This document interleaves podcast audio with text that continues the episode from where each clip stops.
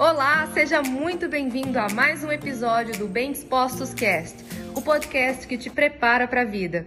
Movemos-nos naturalmente para onde dirigimos a nossa atenção. Quanto mais você pensa a respeito de alguma coisa, com mais força ela se apodera de você. É por isso que ficar repetindo preciso parar de comer tanto, de fumar, de me entregar ao desejo sexual ilícito, é uma estratégia contraproducente. Ou seja, não vai funcionar, vai fazer exatamente você continuar fazendo. Isso a gente fala em coaching para quando você deseja realizar uma meta, um objetivo, você sempre foca no que você deseja realizar e não naquilo que você não quer que aconteça. Então, eu gosto sempre de usar esse exemplo.